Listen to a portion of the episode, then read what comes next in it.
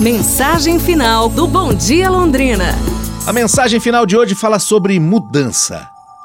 Um dia, quando os funcionários chegaram para trabalhar, encontraram na portaria um cartaz enorme no qual estava escrito assim: Faleceu ontem a pessoa que atrapalhava sua vida nesta empresa. Você está convidado para o velório na quadra de esportes. No início, todos se entristeceram com a morte de alguém, mas depois de algum tempo ficaram curiosos para saber quem estava atrapalhando sua vida e bloqueando o seu crescimento na empresa. A agitação na quadra de esportes era tão grande, tão grande que foi preciso chamar os seguranças para organizar a fila do velório. Conforme as pessoas iam se aproximando ali do caixão, eles iam ficando mais e mais ansiosos. Um a um, os funcionários, agitados, se aproximavam do caixão, olhavam pelo visor do caixão a fim de reconhecer o defunto e engoliam em seco e saíam de cabeça baixa, sem nada falar uns com os outros. Ficavam no mais absoluto silêncio, como se tivessem sido atingidos no fundo da alma, e se dirigiam para suas salas, cada um.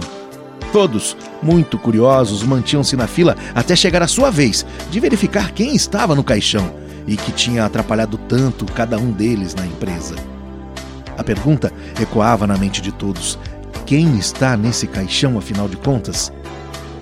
No visor do caixão havia um espelho e cada um via a si mesmo. É.